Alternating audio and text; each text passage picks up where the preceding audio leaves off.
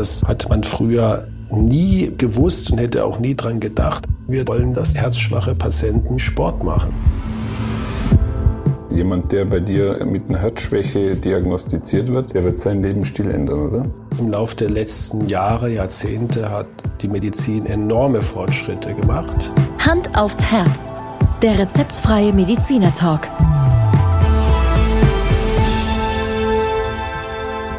Hallo und herzlich willkommen bei Hand aufs Herz. Geschichten rund ums Herz mit professioneller Begleitung von Dr. Markus Knapp. Mein Name ist Thomas Krug und ich freue mich auf die heutige Folge. Hallo, schönen guten Abend, Thomas. Hi.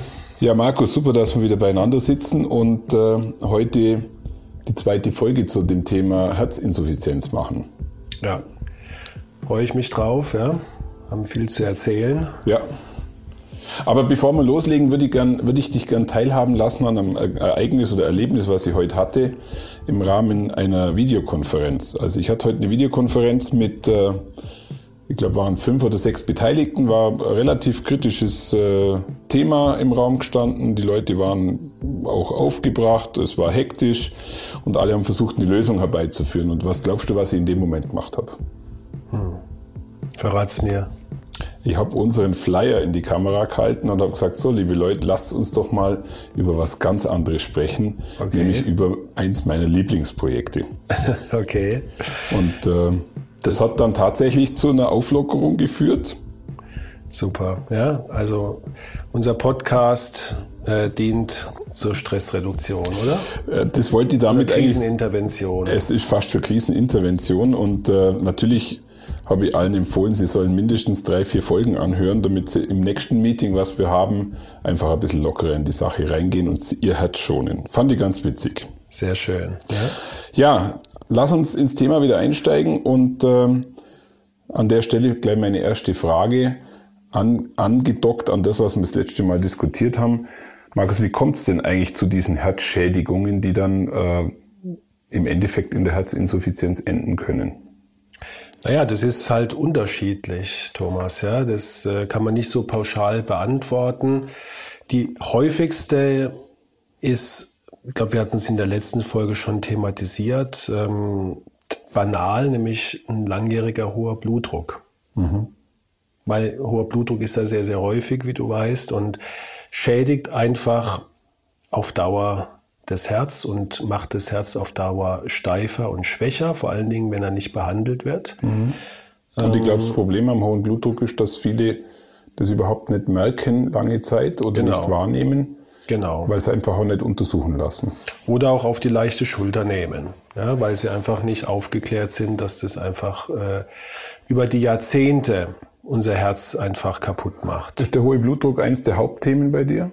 Absolut. Absolut, oder? Ja wenn nicht das Hauptthema. An der Stelle würde ich äh, tatsächlich empfehlen, sich die Folge mal anzuhören. Wir haben das relativ früh, haben wir das Thema schon behandelt. Unsere Premierenfolge, wo wir noch ein bisschen aufgeregt waren. Stimmt, also, ja? also auch deshalb lohnt sich das, die Folge anzuhören, weil ich glaube, es ist eindeutig ein Unterschied zu hören zu dem, was wir jetzt äh, aktuell machen. Ja. Aber es war ein Zauber inne, auch damals, gell? Ja, definitiv. In Anfang. Ja, um darauf zurückzukommen, ansonsten zweithäufigste sicherlich die Durchblutungsstörung. Also Patient, der einen Infarkt hat, den großen, wo ein Teil der Herzwand einfach nicht mehr funktioniert. Oder Patient mit chronischen Durchblutungsstörungen, wo einfach durch ähm, Stenosen, also Verengungen der Herzkranzadern, das Herz einfach nicht genug versorgt wird. Ganz großes Thema. Dann ähm, gibt es eher selten, sagen wir, schlechte Auswirkungen aufgrund von einer Herzmuskelentzündung beziehungsweise von so einer Stresskardiomyopathie, die wir ja auch schon ein paar Mal hier thematisiert hatten, dieser, diesem komischen Eigennamen Takotsubo. Das ist ehrlich gesagt eher selten. Dann gibt es genetische Veränderungen am Herzmuskel, dass also die Textur anders ist. Und noch etliche seltenere Sachen, die, die man immer mal wieder sieht, die aber jetzt bei mir im Alltag keine große Rolle spielen. Darf ich an der Stelle vielleicht noch mal eine ganz kurze Frage stellen zu dem Thema Entzündung? Ähm, so im Allgemeinen hört man ja immer wieder, dass jemand äh, seine Erkältung oder seine Grippe nicht äh, richtig auskuriert hat und da, da heraus sich eine Herzmuskelentzündung entwickelt hat. Ist das tatsächlich ein häufiges Thema oder ist es eher hochgekocht?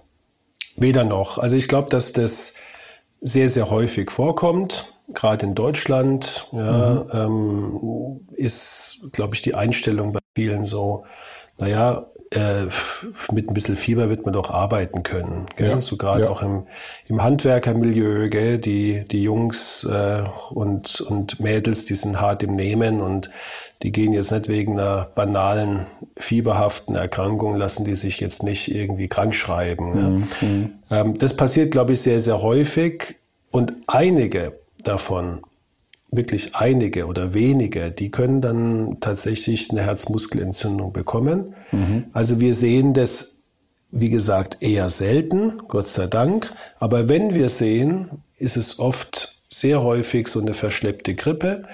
Und wenn man dann genau nachfragt, waren sie, haben sie sich geschont oder haben sie sich hingelegt, dann waren halt viele eben, haben das nicht gemacht. Und was würdest du jetzt als Mediziner sagen, ähm, wie lange man eine Grippe auskurieren sollte? Also mit Fieber Bettruhe. Das ist meine Faustregel. Definitiv. Definitiv. Mit mhm. Fieber, egal wie man sich fühlt, ist, will der Körper sich nicht anstrengen. Das heißt, man bleibt im Bett. Und anschließend, ähm, viele haben das im Gefühl, man, man kann natürlich das über Laborkontrollen machen, aber ich würde sagen, nach einer nach einer richtigen Grippe, wir reden jetzt nicht von einer mhm. Erkältung, nach einer richtigen äh, Grippe sind mindestens noch zwei, drei Wochen körperliche Schonung angezeigt. Nach einer banalen Erkältung, also Husten, Schnupfen, mhm. da kann man, wenn das abklingt ähm, und man sich auch wieder äh, bei Kräften fühlt, kann man sehr früh wieder mit leichtem Sport anfangen soll sich halt nicht überanstrengen, das ist ja klar. Aber Markus, damit ist doch klar, wo die Risikogruppe sich in dem Bereich befindet, nämlich bei den Spitzensportlern. Würde ich jetzt mal behaupten, ja. oder? Kann mir nicht vorstellen, dass ein, ein Fußballprofi mit einer Grippe äh, tatsächlich dann zwei Wochen rausgeht aus seinem Job. Kommt drauf an, wie der Vereinsarzt drauf ist, gell? Muss man Und wie also, gut der Spieler ist. Wenn ich Vereinsarzt wäre, ich würde das durchsetzen, muss ich ganz klar sagen. Aber okay. da kommen natürlich dann noch andere Sachen dazu. Ähm, also ich glaube, ich glaube, die Befürchtung gibt's nicht, Thomas, weil wenn du sagen wir mal, in dem Spitzensportbereich dann mit, mhm. sagen wir mal, angeschlagen auf den Platz gehst, kannst du auch die Leistung nicht bringen. Verstehst du dann? Ja, ja, ja. Äh, kann der zwar auflaufen, manchmal gibt es da solche Sachen, dass nur dann die Präsenz eines Spielers dann die ganze Mannschaft, gell? Mhm. Ja. Mhm. Manuel Neuer äh, muss halt im Endspiel auf dem Platz stehen, gell? Auch wenn er nicht bei 100 Prozent ist, einfach mhm. um der Mannschaft den, den Spirit zu geben. Aber ansonsten, nee, ich glaube, das ist wirklich eher ähm, ein Thema bei, bei denen, bei, bei jüngeren Menschen, die sich da nicht so richtig einschätzen und die meinen, ach, so eine Grippe, mein Gott, morgen ist ein Fußballspiel, ja. Kreisliga, da will ich dabei sein, gell, ja. mit meinen Kumpels. Das, glaube ich, ist und die vielleicht will man auch Schwäche zeigen, ja, und, und sagt sich, ich bin, doch, bin doch ein harter Hund und deshalb brauche ich da nicht genau. zwei Wochen Auszeit nehmen.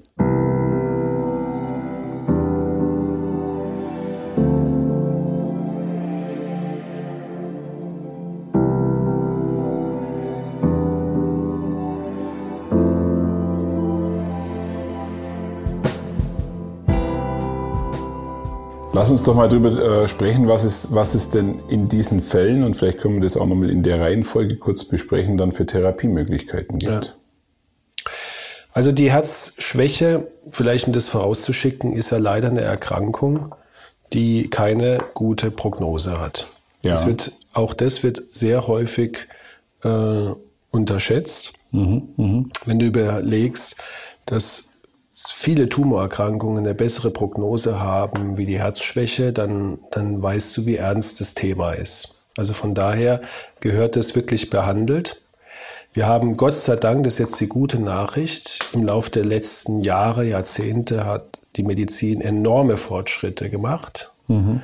Und ähm, ja, wir können ja einfach mal so die verschiedenen Therapiemöglichkeiten durchgehen. Ja. Markus, ich glaube, äh, seit wir den Podcast aufzeichnen, hast du noch nie in der Deutlichkeit gesagt, dass, dass etwas keine gute Prognose ja. hat. Also fällt mir jetzt gerade auf. Ja, ja bestimmt. Und ich will auch um Gottes Willen niemandem Angst machen. Ja, ja. Ich sage ja gleichzeitig dazu, es gibt, wenn man das gut behandelt, ja. äh, verbessert sich die Prognose wieder. Ich will nur, man, man muss mal deutlich sagen, dass bei uns in, in der Bevölkerung, in der, bei, bei, in der, bei den Laien, gell, mhm. also äh, dich zähle ich dazu, obwohl du immer mehr medizinisch gebildet bist. Aber wenn ja. das Wort Krebs äh, fällt, der hat Krebs, dann, dann denkt der Laie, das war's. Genau. Und das stimmt heutzutage nicht mehr. Die Krebs, mhm. viele, viele Krebsbehandlungen sind heutzutage wirklich heilbar. Ähm, mhm. bei der Herzschwäche, ähm, wenn jemand sagt, naja, ich habe ein bisschen schwaches Herz, denkt der Laie, ah ja gut, okay, ähm, haben wir alle ein bisschen in dem Alter, gell, ist ja nicht so schlimm. Und da muss man, muss man Aufklärung machen und einfach das Kind beim Namen nennen und sagen, die Herzschwäche ist leider Gottes eine Erkrankung mit einer sehr hohen Sterblichkeit, wenn man mhm. sie nicht behandelt. Und ich glaube, das ist tatsächlich im, im Bewusstsein der meisten nicht so platziert. Also wie du es gerade eigentlich sehr gut äh, dargestellt hast, ist die Diagnose Krebs eine ganz andere Wahrnehmung hinsichtlich der Endlichkeit wie so die Diagnose der, genau. der Herzinsuffizienz. Ja, aber lass uns noch mal, lass uns wirklich nochmal über die einzelnen Therapiemöglichkeiten sprechen und ähm, ja, also wir haben einiges. Wir haben da, da gibt's einiges. Gell? Fangen wir jetzt mal an, wenn wir, wenn wir vielleicht von den Ursachen wieder kommen. Mhm. Natürlich in, das Allerwichtigste ist, dass der Blutdruck eingestellt ist. Mhm. Ja, also dass ein herzschwacher Patient nicht auch noch einen hohen Blutdruck hat. Mhm. Und da haben wir sehr viele Medikamente in petto. Die Medikamente entlasten das Herz. Sie nehmen dem Herz Arbeit ab. Ja, mhm. Du kannst dir vorstellen, je niedriger der Blutdruck, desto weniger muss dein Herz arbeiten. Genau, genau. Und ähm, das nennen wir übrigens in unserer Fachwelt, nennen wir das die Nachlast reduzieren. Also das, was nach dem Herz kommt, das, der Widerstand in den Gefäßen, der wird gesenkt durch die Blutdruckmedikamente. Nur, dass ich es richtig verstanden habe, die Nachlassreduzierung. Last von Last. Okay. ist eine Last fürs Herz, gell? die praktisch nach mhm. geschaltet ist. Okay. Und dazu gibt es, und parallel gibt es eine Vorlast. Das mhm. ist die Menge an Blut, die auf das Herz sozusagen einströmt. Mhm. Die kann ich auch reduzieren mit den wassertreibenden Medikamenten. Mhm. Mhm. Und dann hat das Herz schon mal weniger Arbeit. Gleichzeitig kann, habe ich verschiedene Medikamente zur Verfügung, mit denen das Herz nicht so gestresst ist. Weil wir haben bei der Herzschwäche bei jedem Patienten erhöhte Stresshormone im Körper. Mhm.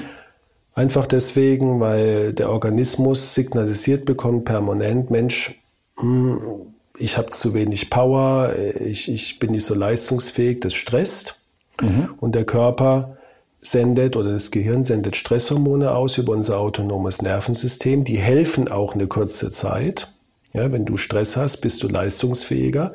Aber auf Dauer schädigen sie unseren Organismus und auch das Herzen. Deswegen gibt es einige Medikamente, die neben der Blutdrucksenkung auch durch die Reduktion der Stresshormone im mhm. Körper mhm. ganz tolle Erfolge gezeigt haben. Sowohl was die nochmal Befindlichkeit, die Symptome anbelangt, als auch was die Lebenserwartung Aber somit führt Stressreduktion auch zu Blutdrucksenkung. Beides, genau. Ja, ja. Ja? Also haben wir diese beiden Medikamentengruppen, Blutdrucksenker, Stresshormonsenker, dann die wassertreibenden Medikamente, um mhm. die sogenannte Vorlast zu senken. Und jetzt äh, kam vor äh, zwei, drei Jahren wieder eine neue Entwicklung, ein Zufallsprodukt, übrigens gar nicht so selten mhm. in der Medizin, dass man äh, an, an irgendeinem Medikament arbeitet und auf einmal sieht, ähm, hoppla, es hat ja noch eine ganz andere Wirkung, ist ja wunderbar. Also zum Beispiel ähm, die äh, eine der meist verbreitetsten und meistverkauften Medikamente, das berühmte Viagra, mhm.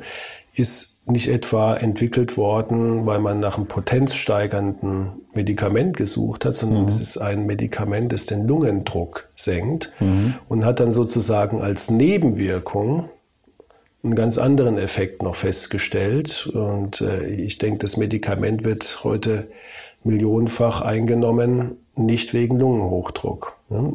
Also mir war nicht bewusst, dass Viagra eigentlich äh, in seinem Ursprung was ganz anderes genau. vorhatte. Ja. So ist es. Ich glaube, die wenigsten wissen das auch. Glaube ich, auch. Glaube ich auch. Das heißt, du verschreibst offiziell auch Viagra. Äh, wir verschreiben offiziell bei Lungenhochdruck Viagra, genau, oder mhm. andere Medizin, jetzt äh, einige in, in dem Bereich. Ja. Ähm, und ähm, genau, ähm, aber natürlich nur für diese Indikation. Ist ja mhm. klar. Ja. Mhm. Bei der Herzschwäche war das gleiche bei einem Diabetes-Medikament. Mhm wo sich gezeigt hat, ist also für, für Zuckerkranke entwickelt worden. Und man hat sozusagen als Nebenprodukt gesehen, die Patienten, die das einnehmen, die zum Teil auch herzschwach waren, mhm. haben einen Überlebensvorteil gehabt, wenn sie das Medikament einnehmen. Mhm. Und das hat mhm. sich jetzt in den neuesten Leitlinien auch dazu gesellt, sodass wir also eine ganze Armada haben an Medikamenten, um das nochmal auf den Punkt zu bringen, mit dem wir wirklich die Lebenserwartung äh, verbessern, wir verhindern Krankenhausaufenthalte und wir sorgen dafür, dass es dem Patienten im Alltag besser geht.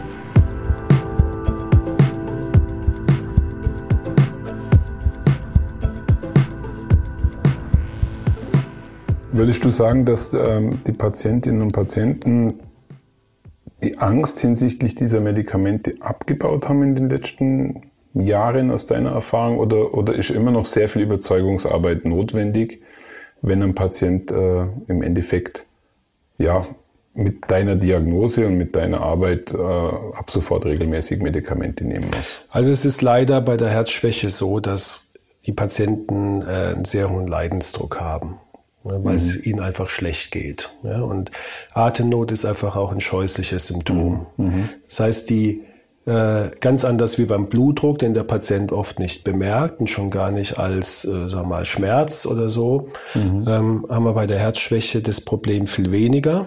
Wir haben manchmal das Problem, gerade bei den wassertreibenden Medikamenten, dass sie abgesetzt werden, weil mhm. man, weil es einem lästig ist, wenn man fünf, sechs Mal am Vormittag auf Toilette rennen muss. Das verstehen wir auch natürlich. Ja, ja. Ähm, aber dann merkt der Patient auch sehr, sehr schnell, meistens dramatisch schnell, dass er im wahrsten Sinne des Wortes mit, mit Wasser vollläuft. Mhm. Ähm, und deswegen kann ich auch an dieser Stelle wirklich nur abraten, Medikamente einfach abzusetzen. abzusetzen das ist ja. sehr, sehr gefährlich.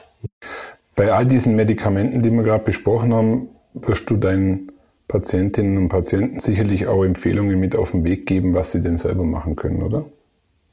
Das sowieso ist auch ein, sag mal, ein großes, äh, vielleicht kommen wir da am Ende äh, drauf. Ich würde vielleicht als äh, aus didaktischen Gründen vielleicht erst noch erwähnen, dass wir natürlich die Durchblutung verbessern können. Mhm. Bei Patienten, die jetzt zum Beispiel Verengungen haben an den Herzkranzadern, die kriegen dann einen Stand oder einen Bypass. Ja, ja. Und dadurch ist der, der Blutfluss wieder im Muskel besser und dadurch erholt sich der Muskel, wenn er nicht ganz abgestorben war und kann wieder mehr Kraft entwickeln. Das ist also, also eine sehr gute also Methode. Platt gesprochen ähm, löst du Verstopfungen auf. Ja, genau, so kann man also sagen. Also vielleicht ein bisschen. Ein bisschen despektierlich, aber ich akzeptiere das. Ja. okay. Ähm, und, aber nichts anderes ist es. Gell? Ja. Wir, wir machen die Rohre frei, sagt man auch oft, gell? Äh, despektierlich zu Kardiologen. Aber es ist einfach, man kann das durchaus so nennen. Dann sind oft auch, das haben wir vorhin gar nicht so im Detail erwähnt, ja, ist aber auch wichtig, die Herzklappen. Mhm. Wenn die Herzklappen längere Zeit nicht funktionieren, dann mündet es zwangsläufig in eine Herzschwäche. Mhm, ja. mhm. Wir hatten schon mal eine Folge Aortenstenose, genau. ja, da wird es beschrieben. Es ja. gibt noch andere Herzfehler, werden wir sicher auch im Laufe des Podcasts mal wieder drauf kommen. Und die, wenn die korrigiert werden, dann kann man, wenn man es schnell genug erkennt und, und dann auch konsequent handelt, dann kann man sogar so eine Herzschwäche komplett wieder heilen, sodass, okay. ja, weil das Auslösen, der auslösende Faktor reparabel ist, repariert mhm. ist. Mhm. So ein mechanisches Teil, kann man sagen, wie so eine Klappe, wechselt man aus, richtet ja. man und dann funktioniert sie wieder. Ja.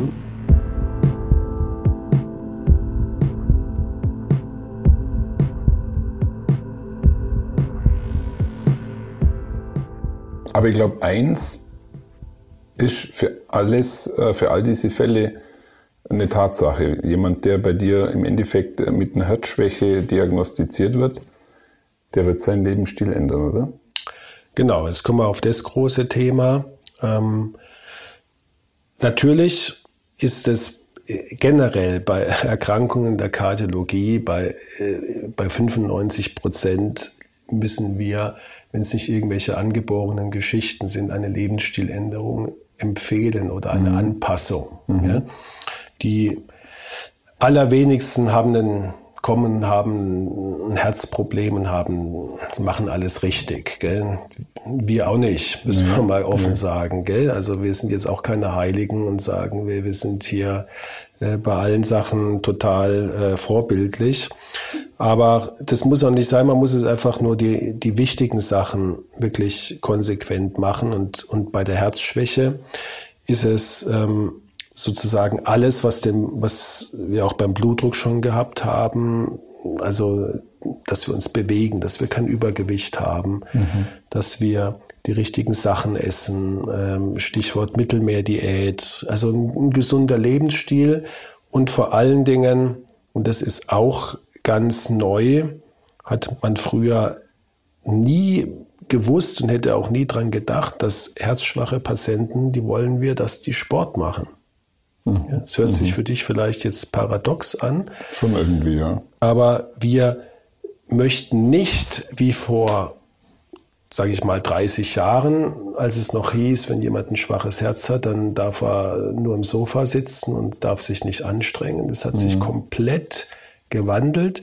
Wir möchten, dass der Patient richtig Sport macht. Der darf sogar bis zur Erschöpfung Sport machen. Mhm.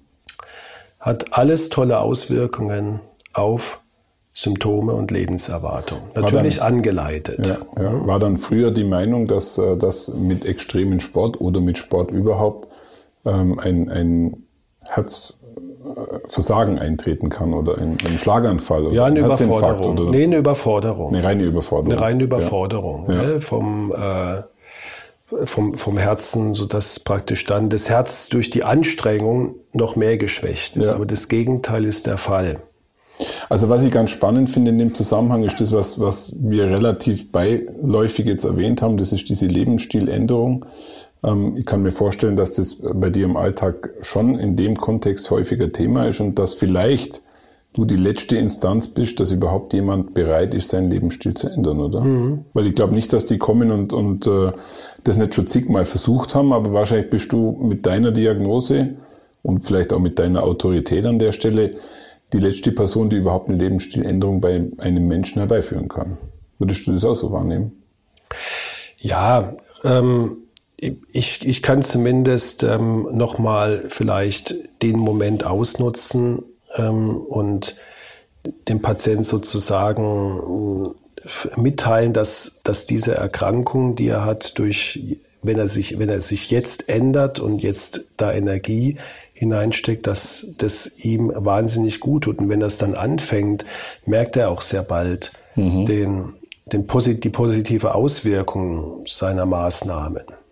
Auch zum Beispiel Salzreduktion mhm. ist ein ganz mhm. bewährtes, auch altes Hausmittel, ähm, weil Salz bindet Wasser. Das merken wir ja auch. Wenn wir jetzt mal sehr salzig gegessen haben und mhm. trinken zwei Liter Wasser, dann äh, und müssen nicht auf die Toilette, dann ist es irgendwo das Wasser. Mhm. Ja? Mhm. Das ist dann wieder die Vorlast. Das ist alles, was auf das Herz dann wieder in, über die Venen zurückkommt, was das Herz verarbeiten muss. Aber, aber in dem Kontext von dem Wasser heißt es dann, dass, dass man eigentlich wenig trinken sollte. Obwohl, man, obwohl ja jeder sagt, ja, drei Liter am Tag, so ja, auf die Art. Das ist richtig, ist gutes Stichwort. Also schwerherzschwache Patienten müssen eine gewisse Flüssigkeitsbegrenzung einhalten. Mhm, ja? mhm. Ähm, weil sie sonst dazu neigen, dass sich das Wasser tatsächlich ähm, ansammelt. Man muss dann eine gute, ist immer schwierig, da von 1,5 Liter oder 1 oder 2 Liter zu sprechen. Es kommt, ist bei jedem ein bisschen individuell. Äh, wichtig ist, dass die Patienten jeden Tag auf die Waage gehen mhm. und schauen, dass das, was sie aufgenommen haben, auch wieder rausgegangen ist. Und ich meine, wir wiegen uns auch, glaube ich, ab und zu. Ja, ja? Und ja. Ähm, wenn du jetzt, äh, du weißt als äh, erfahrener, sich selbst wiegender, dass du nicht jetzt innerhalb von vier Tagen mal drei Kilo zunehmen kannst. Das, das kann schon so viel ausmachen. Und das kann bei einem herzschwachen Patienten tatsächlich sein. Und dann weiß er, mhm. das hat jetzt nichts mit Fett zu tun, das ist Wasser. Aber und dieses Wasser spürt er ja dann in einer gewissen Hinsicht, dass er dann äh, geschwollene Beine hat? Ja. Oder, oder kann es auch sein, dass er es gar nicht wahrnimmt, dass er Wasser manche, einlagert? Manche merken es tatsächlich nicht. Okay. Es kommt so ein bisschen auch darauf an, wie stark das, das Körperempfinden vom Patienten ist. Mhm. Mhm. Es gab übrigens einen äh, russischen Zaren, der ja. äh, damals mit so einer salzarmen Diät, er mhm. wusste nicht, dass es das Salz ist, sondern man hat früher die Herzschwäche mit einer Milchdiät behandelt. Mhm. Also die haben dann äh, literweise Milch getrunken und weil Milch relativ wenig Salz enthält, ähm, hat es tatsächlich dazu geführt, dass die so ein bisschen Symptomverbesserung hatten. Ja. Aber die mussten dann tatsächlich, ähm, was ja heute vollkommen untypisch ist, tatsächlich literweise Milch trinken. Ja. Also Laktoseunverträglichkeit haben sie dann genau. nicht haben dürfen. Nee, das nicht. Ich glaube, auf dem Zauberberg bei Thomas Mann hat, haben die auch Milch zu trinken gekriegt. Ich meine auch, dass das da drin war, ja. ja. Sitzen dann da im, oder liegen in so einem Liegestuhl, genau. schöne Decke und kriegen jeden Tag ein, ein schönes, Glas, schönes, großes, kaltes Glas Ehrlich. Milch. Kann man sich heute schwer vorstellen, oder? Ich glaube, äh, gibt es auch so ein Zitat von Mark Twain, der ja dann auch schon mehr oder weniger äh, behauptet hat, man kann die Erkenntnis der Medizin auf eine knappe Formel bringen. Wassermäßig genossen ist unschädlich. Ja, genau. Jetzt könnte man ja schon fast meinen, das wäre äh, äh, nicht nur ein ja. Schriftsteller gewesen, ein Begnadeter, sondern auch noch ein Mediziner. Also ich, ich liebe ja Mark Twain, vor allen Dingen seine Bonbons. Er also das ist unglaublich, was der Mann äh, wirklich an Geistreichem verfasst hat und immer mit so einer mit so einem Schuss Ironie wie bei dem Zitat natürlich auch. Ja. ja. Und ähm, genau, es ist mäßig genossen auch beim herzschwachen Patienten tatsächlich unschädlich. Ja. Er hat übrigens auch mal gesagt, ähm, dass für ihn das Rauchen aufzugeben wäre für ihn kinderleicht gewesen. Ja. Hätte er nämlich schon 20 Mal gemacht. Das, ist, das, ist, das hat wirklich einen, einen, einen feinen Humor. Absolut. Welches, welches Buch würdest du von Mark Twain empfehlen? Naja, den Klassiker, den Tom Sawyer. Tom Sawyer, ja. okay. Ja. Habe ich noch nicht gelesen. Noch nicht gelesen, nein, da. Nein. Das äh, eines, eines wirklich, ich meine, es ist ein, ein Buch für, für den Jugendlichen, gell? Ja, ja. aber ich fand es großartig.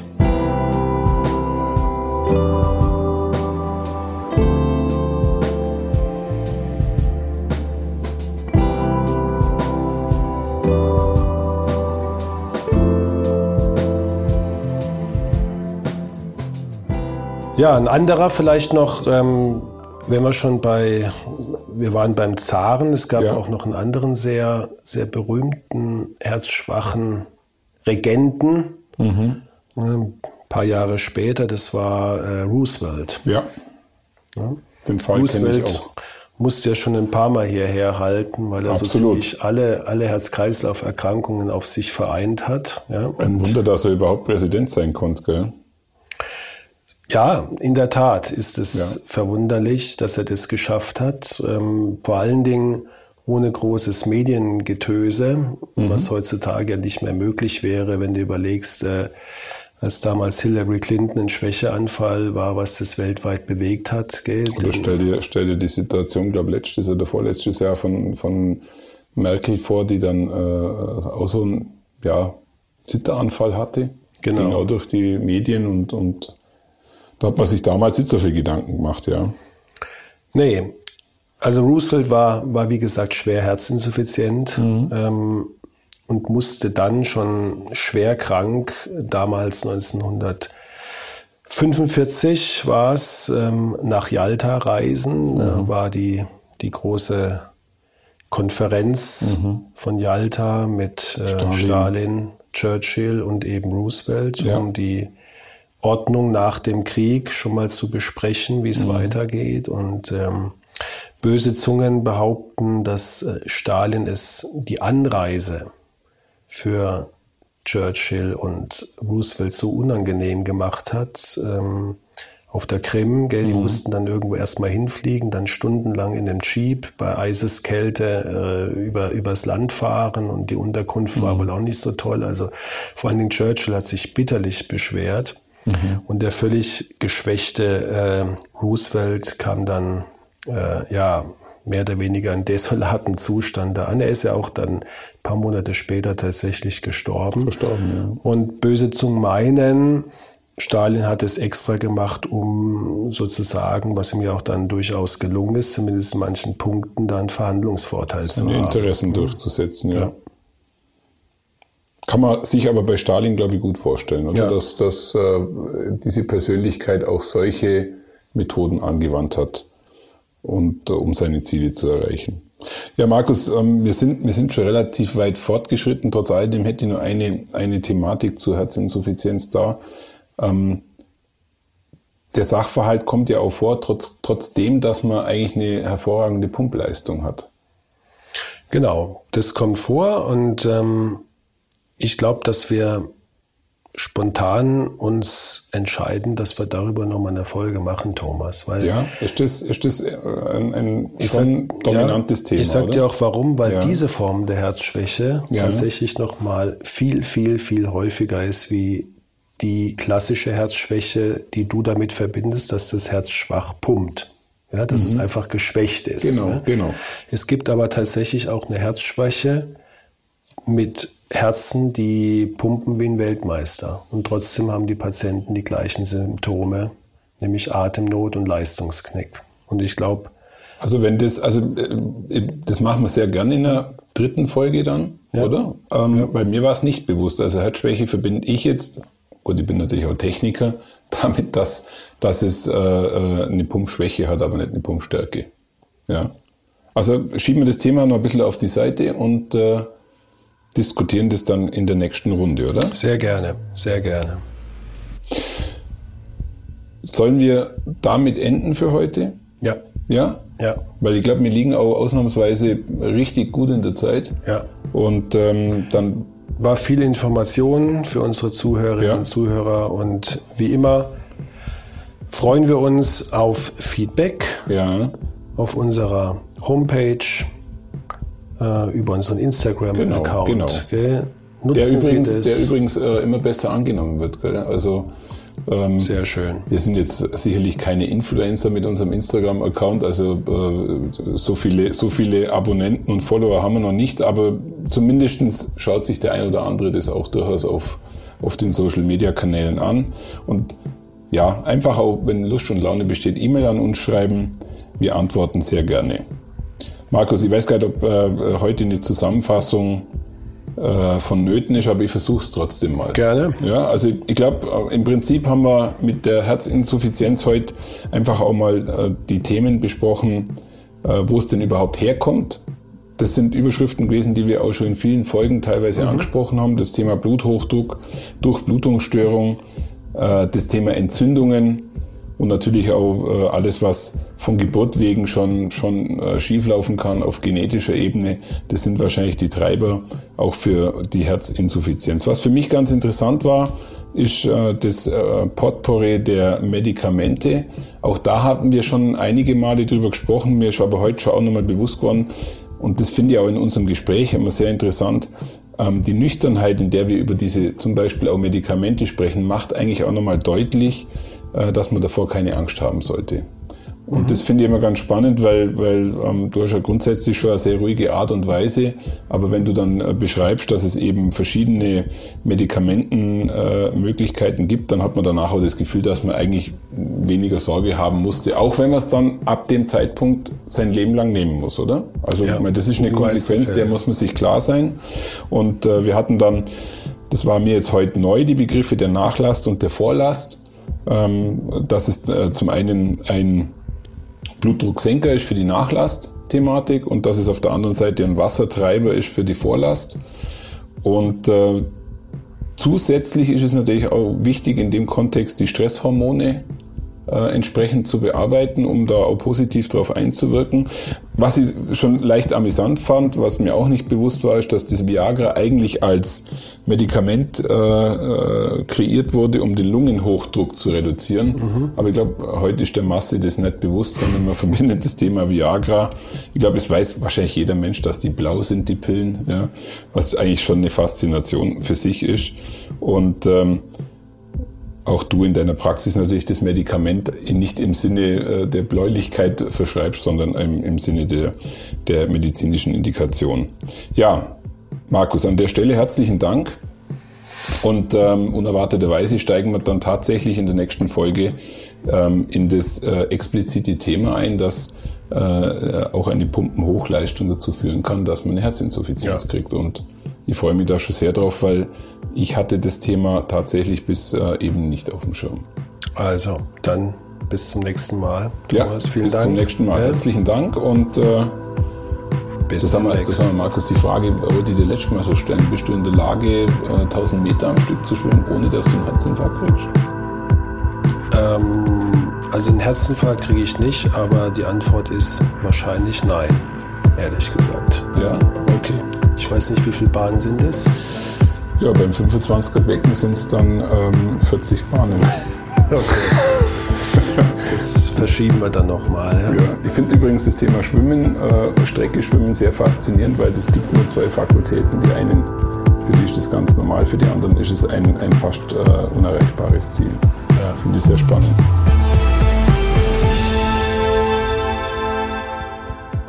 Schauen Sie mal bei uns vorbei unter www.handaufsherz-podcast.de und bleiben Sie immer über uns auf dem Laufenden auf unserem Instagram-Account. Hand aufs Herz, Ihr rezeptfreier Mediziner-Talk rund ums Thema Herzgesundheit.